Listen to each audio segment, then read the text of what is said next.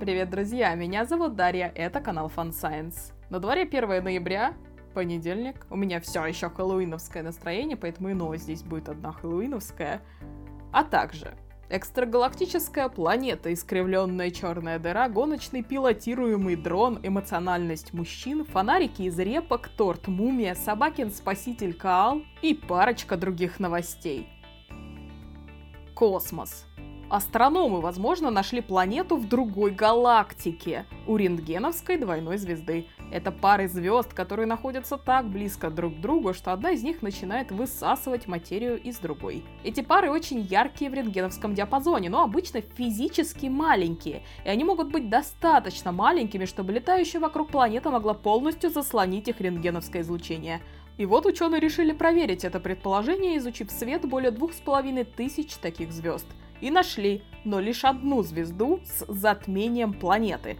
Лучше всего такое затухание в данных объясняла планета размером с Сатурн, летающая на расстоянии нескольких десятков астрономических единиц от пары. К сожалению, вряд ли удастся подтвердить, что это действительно планета. Для этого нужно поймать затухание несколько раз и подтвердить, что оно происходит регулярно. А планета находится на слишком большой орбите, около 70 земных лет. Поэтому остается лишь искать такие ямки в данных у других звезд. Главное, что теперь ученые знают, что искать. Астрономы нашли в двойной системе черную дыру, в аккреционном диске которой наблюдаются большие различия в яркости света. По мнению ученых, это вызвано огромным искривлением диска, и это искривление, вероятно, было вызвано огромным потоком рентгеновского излучения. В космосе все огромное.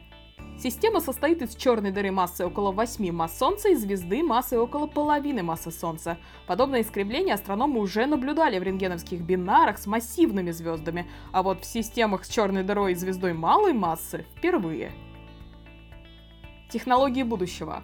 Шведская компания Jetson представила пилотируемый гоночный дрон – этот пилотируемый мультикоптер способен разгоняться до 102 км в час. У дрона есть лидары, помогающие избегать столкновений, и парашют, а мощность двигателей позволяет продолжить полет в случае поломки одного из них.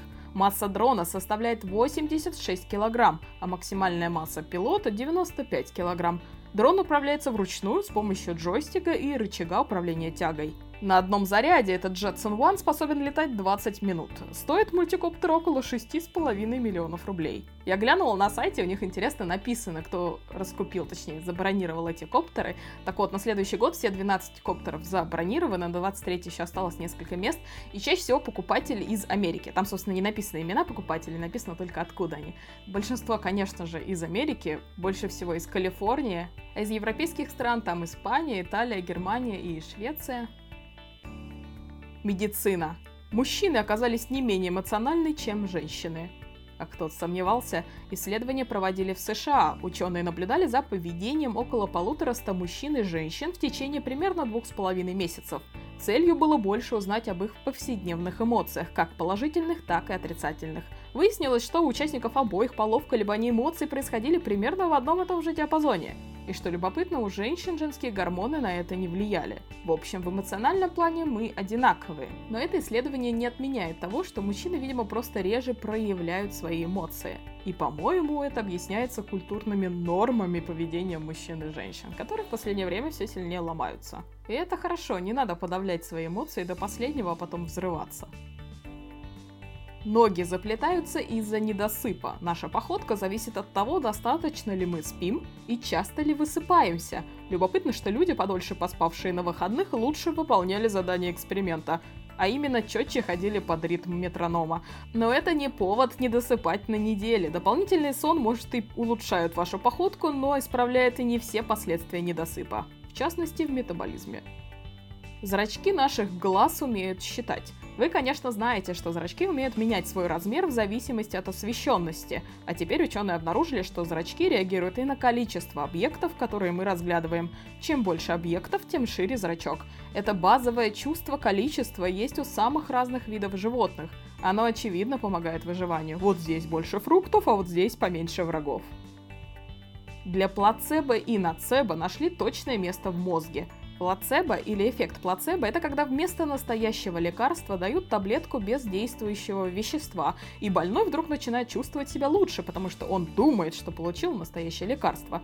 И есть еще эффект ноцебо, когда человек ощущает плохие побочные эффекты от таблетки пустышки. Опять же, потому что думает, что получил настоящее лекарство, от которого должна болеть голова, тошнить и так далее. И вот ученые обнаружили, что и при плацебо-эффекте, и при ноцебо-эффекте менялась активность продолговатого мозга, заднего отдела головного мозга. Продолговатый мозг регулирует множество физиологических процессов, в том числе дыхание кровообращение, а также он связан с околоводопроводным серым веществом, одним из главных регуляторов болевых ощущений. Именно в этом взаимодействии проявляется эффект плацебо и нацебо. Это не первая работа, в которой изучают нейробиологические механизмы плацебо и нацебо, однако в данном случае исследователям удалось получить наиболее детальную картину происходящего. История – и вот она, хэллоуиновская новость. Нет тыквы, не проблема. Сегодня тыквы-светильники с вырезанными зубастыми ухмылками – это неотъемлемый атрибут Хэллоуина. Но в 19 веке и в начале 20 века в Ирландии такие фонарики вырезали из гораздо более распространенных репок. Также в ход шел картофель, свекла и редька. Внутри подготовленных корнеплодов помещали угольки или горящие свечки, и такими фонариками украшали крыльцо дома или даже носили с собой. Считалось, что такие светильники отвадят опасных духов. И это вот одна из тех новостей, которые я прошу вас заглянуть в текстовой дайджест, чтобы посмотреть на это прекрасное создание. Вот это я понимаю, как может испугать духов, не то что эти милые улыбающиеся тыковки.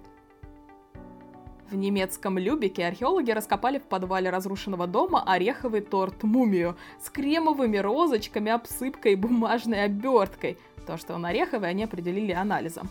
В уголек он превратился в конце марта 1942 года, когда королевские военно-воздушные силы Великобритании разбомбили городок вместе за бомбежку английского Ковентри. По чистой случайности торт пережил обрушение дома и быстро обуглился под жаром пожара. Вообще у немецкого Любика очень богатая история. Он был основан в середине 12 века и остается одним из самых хорошо сохранившихся средневековых городов в Северной Европе. Планета. У лемуров Индри, обитающих на Мадагаскаре, нашли чувство ритма, похожее на человеческое. Речь идет о категориальном ритме. Это когда ноты или доли в композиции имеют одинаковую продолжительность, а временные интервалы между началом нот происходят категорично, а не равномерно. Ранее особенность находили только у птиц и людей. Это первый случай, когда такое свойство обнаружили у других млекопитающих. Маленькие осьминоги некоторых видов отращивают сотни временных микроскопических органов одуванчиков, а потом их теряют. Биологи знают об этих органах на протяжении уже нескольких десятилетий, но никак не удавалось точно определить, для чего они нужны. И вот новое исследование показало, что, во-первых, те виды, у которых есть эти отростки, рождаются мелкими и плавают близко к поверхности, где есть солнечный свет. Во-вторых, расчеты показали, что когда все эти отростки раскрыты, как одуванчики, поверхность животного увеличивается на 66%. Это очень значительно. Все это навело ученых на мысль, что эти органы помогают осьминожкам двигаться по морским течениям, разгоняться и тормозить. Вероятно, они также выполняют функцию камуфляжа, смазывая очертания осьминожка. Новые снимки в высоком разрешении помогут в будущих исследованиях поведения осьминогов. Австралийские ученые подтвердили теорию о том, что белые акулы кусают людей из-за того, что путают их с животными – для этого в рамках предыдущего исследования они изучили нейробиологию их зрительных систем, смоделировали их на компьютере и прогнали через них видео с людьми и животными. И действительно, акула, серфингисты и тюлени воспринимают одинаково. С возрастом акулы учатся различать доски для серфинга и тюленей, поэтому опаснее всего именно молодые акулы. Международный фонд защиты животных наградил шестилетнюю собаку по кличке Медведь за спасение 100 коал, пострадавших от пожаров в Австралии. Собаку специально обучили находить каал по запаху меха и отходов жизнедеятельности. Псу приходилось работать в суровых условиях, поэтому его лапы были защищены специальными ботиночками. Собакин молодец. На этом все, друзья. Спасибо за ваше внимание. До следующей недели.